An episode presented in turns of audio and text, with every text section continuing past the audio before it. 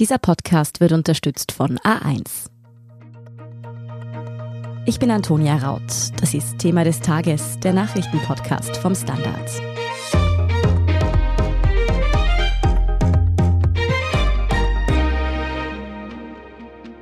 Es klingt wie ein absoluter Traum für Hypochonder mit Nadelphobie. Ein Gerät, das mit nur einem winzigen Tröpfchen Blut hunderte Krankheiten feststellen kann.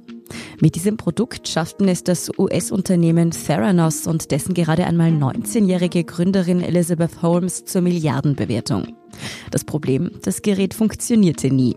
Nun steht Holmes in Kalifornien vor Gericht und damit beginnt der wohl größte Betrugsprozess in der Geschichte des Silicon Valley. Wie Holmes es zur jüngsten Selfmade-Milliardärin brachte, aber dabei mutmaßlich Investoren täuschte und sogar Menschenleben gefährdete, darüber spreche ich mit meinem Kollegen Scholz Wilhelm, der heute einmal ausnahmsweise auf der Seite des Experten sitzt. Scholt, normalerweise stellen wir beide hier die Fragen, wie kommt, dass ich heute einmal Tierlöcher in den Bauch frage? Ja, wie du weißt, bin ich auch jemand, der sehr gerne Fragen stellt, aber du weißt auch, dass ich ein absurdes Hobby habe und das ist es, Kriminalgeschichten auf den Grund zu gehen und vor allem Wirtschaftskriminalität zu erforschen. Und das ist eine Geschichte, von der ich von Anfang an meine Finger nicht lassen konnte. Wahrscheinlich die spannendste Geschichte, die aus dem Silicon Valley so in den letzten zehn Jahren hervorgegangen ist. Mm, ich muss sagen, ich habe den Fall ja deutlich weniger intensiv mitverfolgt als du offenbar. Gar nicht. Gar nicht. Trotzdem ist es einfach sofort eine Geschichte, die einen reinzieht. Natürlich auch wegen der Protagonistin sozusagen Elizabeth Holmes. Wer ist diese gerade einmal 37 Jahre junge Frau und was war ihr Erfolgsgeheimnis? Ja, ich glaube, Elizabeth Holmes hat es vor allem geschafft, einen Mythos von Anfang an um ihre Person aufzubauen. Also es ist eine Frau, die eine sehr hohe Intelligenz hat, viel Selbstsicherheit auftritt und attraktiv ist noch dazu. Und sie hat sich auch zum Beispiel eine tiefe Stimme angeeignet, um mit mehr Autorität auftreten zu können. Sie ist sehr charismatisch und galt damals als weiblicher Steve Jobs.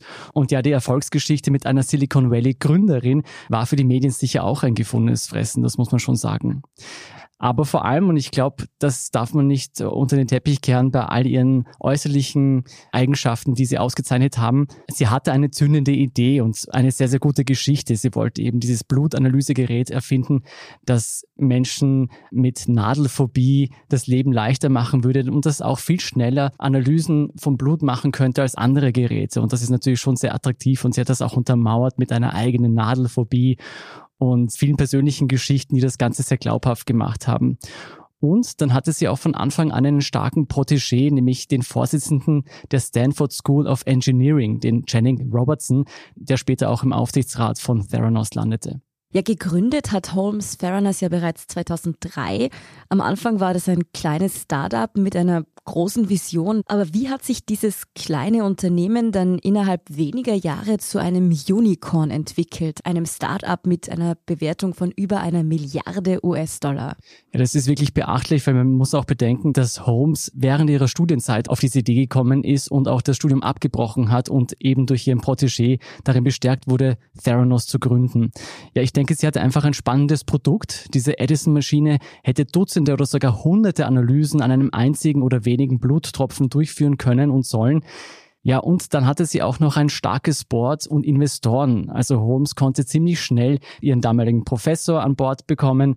Dann konnte sie zum Beispiel auch den ehemaligen US-Außenminister Henry Kissinger und die ehemalige Bildungsministerin Betsy DeVos für sich gewinnen. Und sie hat sogar den Medienmogul Rupert Murdoch dazu gebracht, hunderte Millionen zu investieren. Und sie hatte auch einen Riecher für Medien und für gute Geschichten.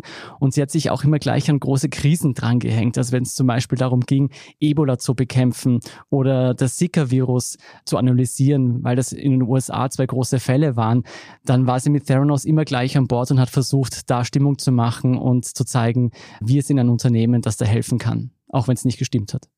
Sie war also eine sehr charismatische, kluge Frau, die da auch die richtigen Menschen von ihrem Produkt überzeugt hat. Das Produkt an sich war aber definitiv das Herzstück des Erfolgs. Was von dem Versprechen hat es denn dann aber wirklich gehalten, so schnell und so einfach ganz viele Krankheiten in einem einzigen Blutstropfen finden zu können? Er muss ehrlicherweise sagen, fast nichts von dem, was versprochen wurde, konnte gehalten werden. Letztlich konnte Edison mittels Bluttropfen ein einziges Virus nachweisen, und zwar das Herpesvirus. Ja, alle anderen Tests waren fehlerhaft oder ungenau oder mussten konventionell über andere Maschinen von Drittherstellern wie Siemens durchgeführt werden.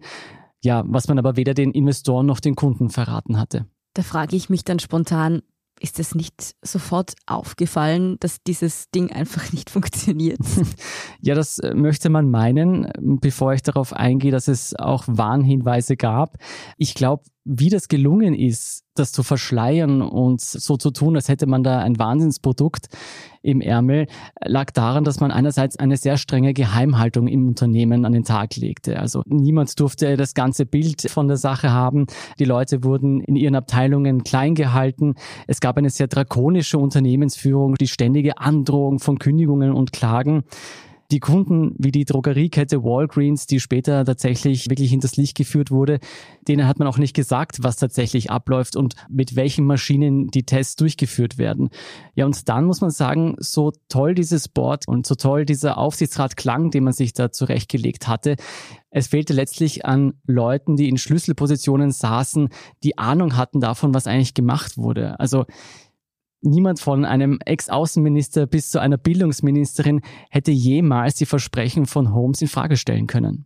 Ja, Holmes hat sich ja auch immer ein bisschen als Steve Jobs der Medizinbranche inszeniert und deshalb auch ihr Gerät als den iPod der Medizinbranche verkaufen wollen. Da gibt's aber natürlich einen fatalen Unterschied. Ein defekter iPod, der spielt halt keine Musik.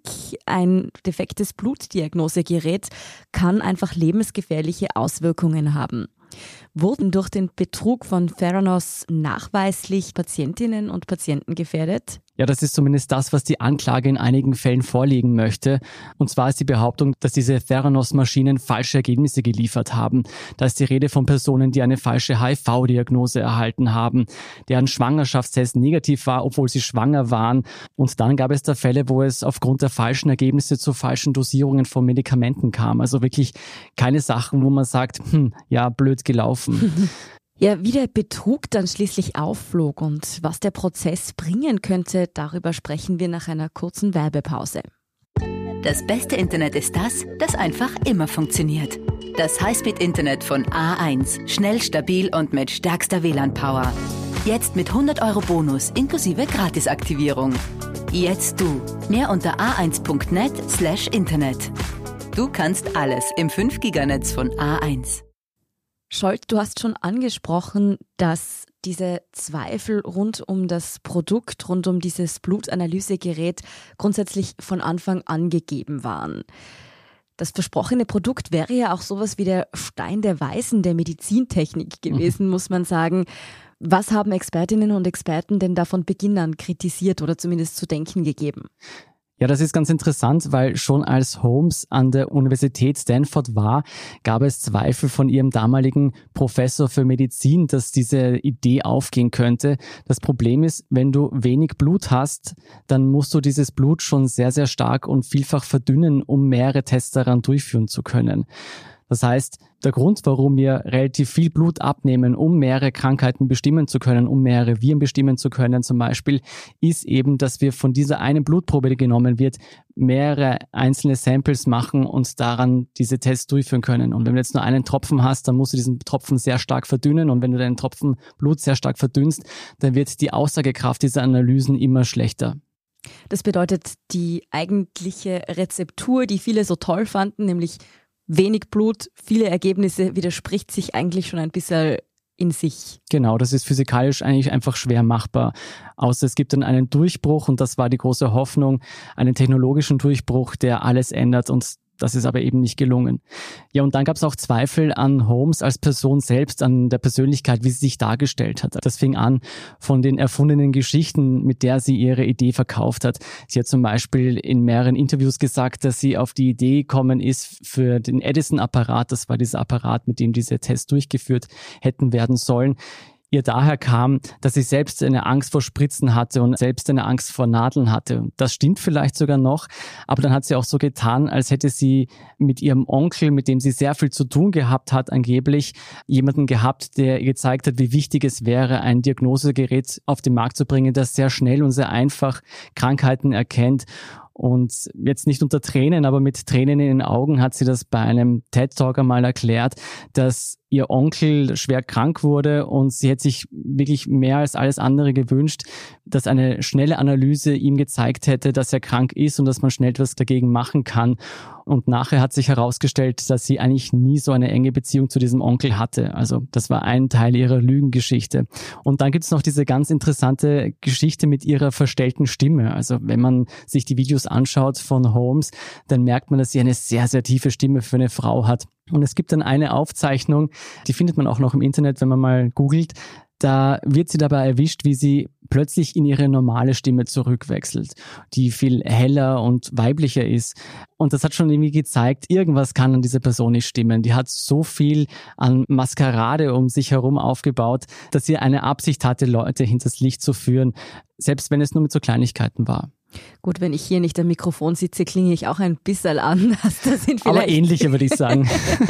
Trotzdem sind es ja auf jeden Fall die inhaltlichen Zweifel, die einfach auch schon von Anfang an gegeben waren.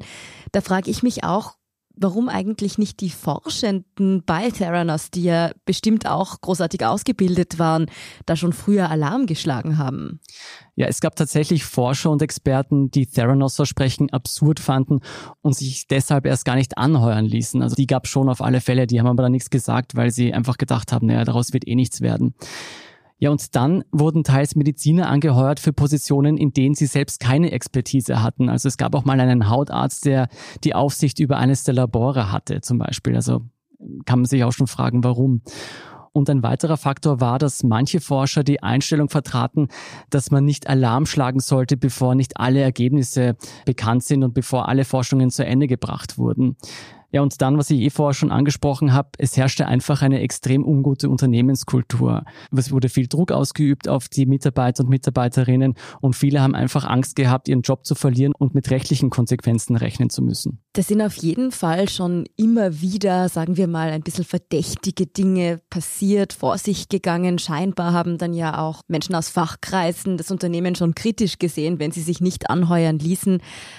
Wann war aber der Punkt erreicht, an dem wirklich das ganze Ausmaß des Betrugs ans Licht kam? Es gab dann eben doch eine kleine Anzahl von Mitarbeitern und Mitarbeiterinnen, die sich getraut haben, an die Öffentlichkeit zu gehen, beziehungsweise ihre Erkenntnisse und ihre Beobachtungen an einen Journalisten heranzutragen. Interessant daran, einer davon war sogar der Enkel eines Aufsichtsrats, nämlich von George Schulz, der an die Presse getreten ist und der Fall bekannt gemacht wurde durch den Wall Street Journalisten John Carreyrou.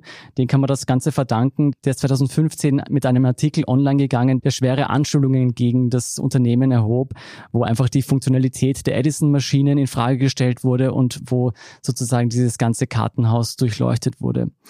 Und Theranos hat auch tatsächlich versucht, rechtlich gegen die Veröffentlichung von diesem Artikel vorzugehen und übte dabei sogar Druck auf Rupert Murdoch aus, der ja einer der Investoren von Theranos war, aber dem war anscheinend eine gute Geschichte wichtiger als seine 100 Millionen, die er da investiert hatte wenn man das Ganze zurückverfolgt, und das würde ich auch jedem empfehlen, dass man so die einzelnen YouTube-Videos anschaut nach chronologischer Vorgehensweise, dann sieht man auch, nachdem dieser Artikel herausgekommen ist, gab es ziemlich bald einen Fernsehauftritt von Holmes, wo sie versucht hat, bei NBC, bei dem Finanznachrichtenkanal, noch sich zu erklären und zu sagen, dass das alles Anschuldigungen sind, die auf nichts fundieren. Aber in Wahrheit hat man einfach schon sehen können, das war alles zu spät und ziemlich bald sind dann die Ermittlungen schon gestartet gegen das Unternehmen und sie selbst. Für alle, die sich da noch weitergehend informieren wollen, dieser Journalist hat auch ein Buch geschrieben und das heißt wie ein Taylor Swift-Song, oder? Bad Blood. Genau, so habe ich es mir gleich gemerkt. Nun ist es aber auch so, dass Holmes selbst behauptet, nichts von dem Betrug gewusst zu haben. Sie nennt ihren Ex-Lebensgefährten und auch ehemaligen Geschäftspartner Ramesh, auch Sunny Balwani genannt, den Hauptverantwortlichen. Wer ist dieser Mann und wieso soll der hinter diesem ganzen Betrug stecken? Ja, Balwani war ihr wichtigster Geschäftspartner, kann man sagen, und der ehemalige Präsident und Vorstand von Theranos. Und er war sozusagen für das Tagesgeschäft verantwortlich. Kennengelernt hatten sich die beiden, als er 37 und sie 18 Jahre alt war, also ein riesen Altersunterschied. Mhm. Und später hatten die beiden auch eine Liebesbeziehung. Was die beiden gemeinsam hatten, war auf jeden Fall der Erfolgswillen und einfach dieses Kompromisslose, was die beiden auszeichnete. Und dass weder der eine noch der andere eine biologische oder medizintechnische Ausbildung hatten. Also die beiden hatten eigentlich keine Ahnung von dem, was sie da machten. Der Balvani kam ursprünglich aus der Softwarebranche aus dem Silicon Valley und versuchte deshalb Theranos wie einen Softwarekonzern aufzuziehen. Das sieht man auch einfach an der Art und Weise, wie man versucht hat zu skalieren. Einfach mit großen Ansagen, großen Sprüchen, schnell Investorengelder abzugreifen und groß zu werden. Und einige Mitarbeiter und Mitarbeiterinnen beschrieben Balvani als, wie gesagt, kompromisslos und an der Grenze zur Paranoia. Das ist auch nicht unwesentlich, weil er immer Angst davor hatte, dass es Industriespionage gibt. Dabei gab es ja eigentlich gar nicht das große Geheimnis im Hintergrund. Im, Im Nachhinein nicht, nein. Ist es denn nun wirklich glaubhaft, dass Elizabeth Holmes keine Ahnung von dem Megabetrug hatte und es Balwani war, der sie da sozusagen komplett hinters Licht geführt hat? Ohne da selbst eine Aussage treffen zu wollen, das ist im Endeffekt das, was die Geschworenen jetzt feststellen müssen. Holmes Anwälte versuchen es mit der sogenannten Svengali-Verteidigung. Den Begriff mhm. habe ich auch nicht gekannt. Aber demnach soll Balvani eben der große Manipulator gewesen sein, der sie misshandelt hatte und mit dessen Willen sie dazu bewogen hat, alles zu machen, was er wollte. Und tatsächlich wird sie jetzt auch in diesem Prozess als viel softere Person sich präsentieren, als sie es tatsächlich war oder als sie es früher war. Ex-Mitarbeiter trauen ihr sogar zu, dass sie sogar ihre zunächst geheim gehaltene Schwangerschaft so getimt hat, dass sie nun als Jungmutter vor der Jury auftreten kann. Also das wäre schon eine heftige Anschuldigung. Diese Verteidigungsstrategie kann natürlich nach hinten losgehen, denn einerseits könnte man Holmes jetzt als Jungmutter ja etwas softer behandeln, nachlässiger behandeln. Auf der anderen Seite könnte man sagen, die Frau wusste ja schon, dass sie vor einer möglichen Haftstrafe von 20 Jahren steht und dann eine Familienplanung zu beginnen, ist doch etwas herzlos gegenüber dem Kind, das auf die Welt kommt. Aber ich denke, viel problematischer für Holmes dürfte sein, dass es Aufzeichnungen von Chats und E-Mails zwischen ihr und Balvani gibt, die zeigen, dass die beiden in den entscheidenden Phasen auf Augenhöhe agierten und beide über die Probleme in ihrem Unternehmen sehr wohl Bescheid wussten. Also da gibt es Konversationen, die zeigen, wie sie auf verschiedene Krisen reagieren. Und da hat man einfach überhaupt nicht das Gefühl, dass der eine dem anderen etwas aufzwingt, sondern im Gegenteil. Beide wollen mit ihrer Sache durchkommen. Beide wollen nicht, dass die Artikel veröffentlicht werden. Beide wollen, dass sie Erfolg haben mit dem, was sie machen. Und deshalb wird es einfach schwer, die Jury von dem Gegenteil zu überzeugen, denke ich. Ja, und was diese Misshandlungsvorwürfe angeht, da gibt es zumindest bisher keine Mitarbeiter und Mitarbeiterinnen, die hervorgetreten sind und das bezeugen konnten. Was man nicht vergessen darf, egal was man jetzt anführt von der einen Seite und von der anderen Seite, letztlich wird es auch darauf ankommen, was alles als Beweismittel zugelassen wird. Das betrifft jetzt nicht nur diese Argumente, die ich jetzt vorgetragen habe, sondern auch ganz interessant, das betrifft auch eine Fülle von Patientendaten, die verschwunden sind. Wie jetzt Patientendaten? Das musst du jetzt noch näher ausführen. Ja, also Theranos hat ja viele Analysen von Blutproben durchgeführt. Damals hatte man einen Vertrag mit der Drogeriemarke, Drogeriekette Walgreens, eine sehr große Kette in den USA und hat tatsächlich sehr viele Blutproben schon analysiert für Menschen, für Patienten. Und diese Analysen und diese Patientendaten wurden natürlich alle bei den Servern von Theranos gespeichert und abgelegt. Man weiß nicht ganz genau, wie es passiert ist. Jedenfalls sind diese Patienten Daten alle verschwunden, ob sie jetzt von den Servern absichtlich gelöscht wurden, ob es ein Mitarbeiter, eine Mitarbeiterin war, ob es Holmes in Auftrag gegeben hat oder nicht. Es ist jedenfalls so, diese Patientendaten sind auf Theranos Seite weg. Und jetzt ist natürlich die Frage, hätten diese Patientendaten die Verteidigung bestärkt oder die Anklage? Und die Verteidigung von Holmes wird sich darauf beziehen, mit den ganzen Patientendaten, die man hat, könnte man zeigen, dass die Fälle, in denen es zu Falschanalysen gekommen ist, zu falschen Ergebnissen gekommen ist, dass die nur ein ganz kleiner Sample waren und die meisten, die allermeisten Analysen waren richtig. Auf der anderen Seite könnte man sagen, wenn es Holmes so entkräftet hätte und Theranos so entkräftet hätte, dann ist es schon sehr verdächtig, dass man nicht besser auf diese Patientendaten aufgepasst hat.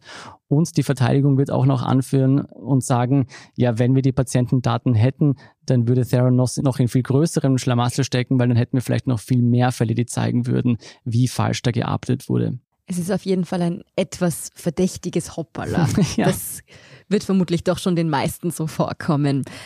Nun steht Elizabeth Holmes jedenfalls vor Gericht. Eine Jury soll jetzt über ihre Schuld oder Unschuld entscheiden. Was wird ihr denn aber eigentlich von der Anklage ganz konkret vorgeworfen? Ja, sie muss sich in zwölf Fällen von Betrug und Anstiftung zum Betrug verantworten und bei einer Verurteilung drohen der 37-Jährigen bis zu 20 Jahre Haft. Das habe ich eh vorher schon erwähnt. Mhm. Der Prozess gegen Holmes und Balvani, das ist ganz interessant. Diese Prozesse werden getrennt voneinander geführt, weil auch unterschiedliche Vorwürfe gegen die beiden gelten. Und vielleicht noch ein Wort zu diesen Vorwürfen. Bereits 2018 hatte Holmes einen Rechtsstreit mit der Börsenaufsicht SEC außergerichtlich beigelegt. Da ging es unter anderem um Betrug und falsche Angaben, wonach das Verteidigungsministerium Theranos Geräte eingesetzt hätte, war alles erfunden, eben um mehr Investoren an Bord zu bekommen. Und man hat auch angegeben, dass man 2014 einen Umsatz von 100 Millionen Dollar generiert hatte. Tatsächlich waren es nur 100.000 Dollar. Holmes hat diesen Rechtsstreit, wie gesagt, beigelegt. Balvani befindet sich noch im Rechtsstreit mit der SEC. Wann ist denn jetzt in diesem Verfahren zumindest mit einem Urteil zu rechnen? Also wahrscheinlich nicht vor Ende 2021. Letzte Woche wurde nämlich erst die Jury ausgewählt. Sieben Männer und fünf Frauen, wen es interessiert. Wird wahrscheinlich auch gar nicht so einfach gewesen sein, da fünf Frauen und sieben Männer zu finden, die noch nie was von Theranos und von Holmes äh, gewusst haben. Sie ist ja doch relativ bekannt und der Fall wurde vor allem in den USA wirklich groß gespielt. Und der Prozess dürfte mindestens 13 Wochen lang gehen, es sei denn, Holmes bekennt sich jetzt davor noch schuldig ja, was aber nicht zu erwarten ist. Und der Prozess gegen Balvani wird erst im Anschluss gestartet. Wie du gerade schon angedeutet hast, in den USA ist das wirklich ein extrem prominenter mhm. Fall. Ganz besonders natürlich im Umfeld des Silicon Valley, der Start-up-Gründerszene Kaliforniens. Hat er denn hier auch bleibende Spuren hinterlassen? Also ist man seit dem Fall Theranos misstrauischer, wenn allzu schillernde Persönlichkeiten mit einer Idee kommen, die irgendwie zu gut klingt, um wahr zu sein? Also so traurig es klingt, ich glaube nicht. Mhm. Das sieht man einerseits, und das hat unser Kollege Andreas Danzer in einem aktuellen Artikel über Theranos ganz gut beschrieben. Es gibt jetzt schon Startups oder es gibt jetzt wieder Startups, mehrere, die versuchen mit eigentlich der gleichen Idee, wie die Theranos und Holmes hatten, Investorengelder abzugraben und schaffen das auch sehr erfolgreich. Ich glaube, hinter einem der Startups ist sogar Google. Und dann sieht man auch an einer Reihe von jüngeren Börsenerfolgen, dass eigentlich diese Eigenschaften, die Holmes verkörpert, also viel Charisma, viel Selbstvertrauen, Fakten verdrehen, Prognosen aufblasen, dass das nach wie vor extrem gefragt ist.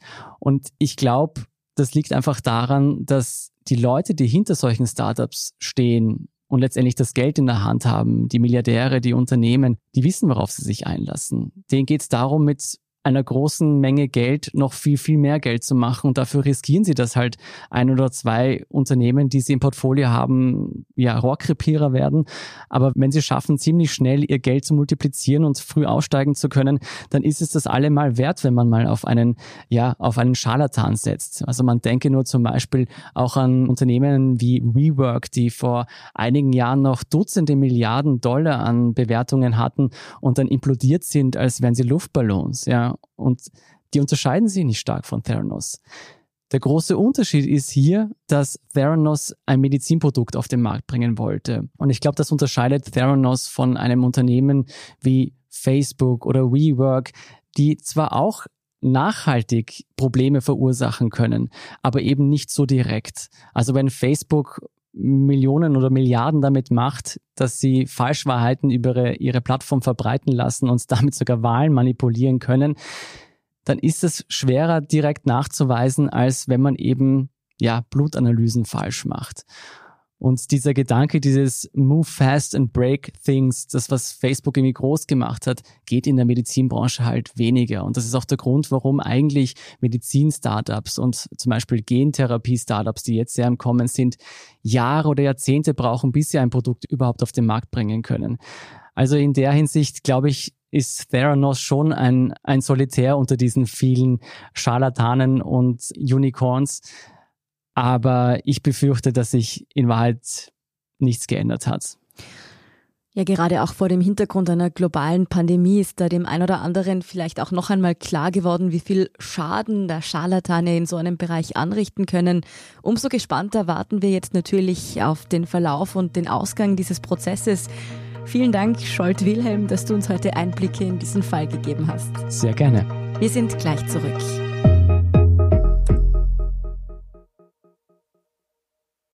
Das beste Internet ist das, das einfach immer funktioniert. Das Highspeed-Internet von A1. Schnell, stabil und mit stärkster WLAN-Power. Jetzt mit 100 Euro Bonus inklusive Gratisaktivierung. Jetzt du. Mehr unter a1.net slash Internet. Du kannst alles im 5-Giganetz von A1. Und hier ist, was Sie heute sonst noch wissen müssen. Erstens, die Taliban erklären auch die letzte Bastion des Widerstands, das Panjshir-Tal, für vollständig erobert. Es habe bei der Eroberung des afghanischen Gebiets keine zivilen Todesopfer gegeben. Die Nationale Widerstandsfront, kurz NRF, erklärte hingegen, sie seien weiterhin in strategisch wichtigen Positionen präsent.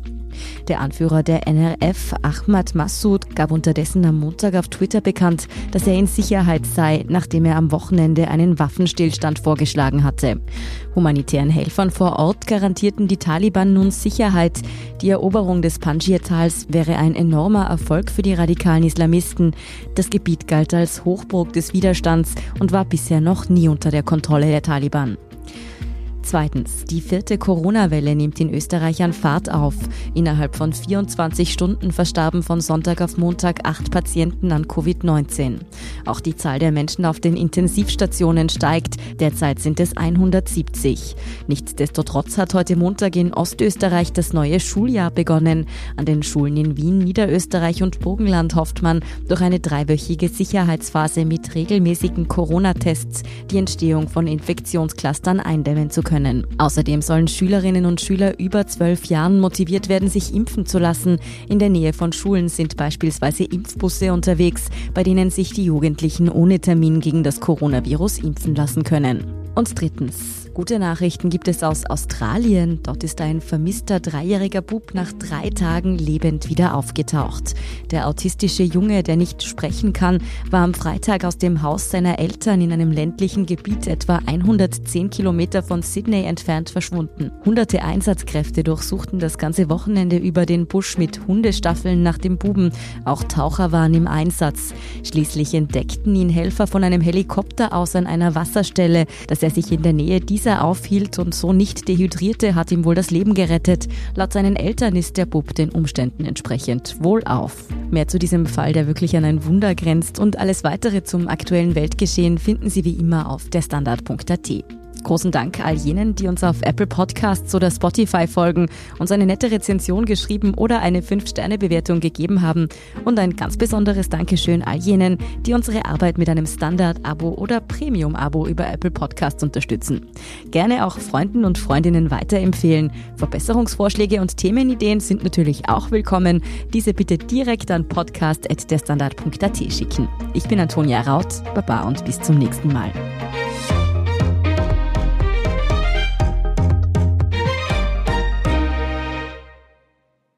Das beste Internet ist das, das einfach immer funktioniert. Das Highspeed-Internet von A1. Schnell, stabil und mit stärkster WLAN-Power.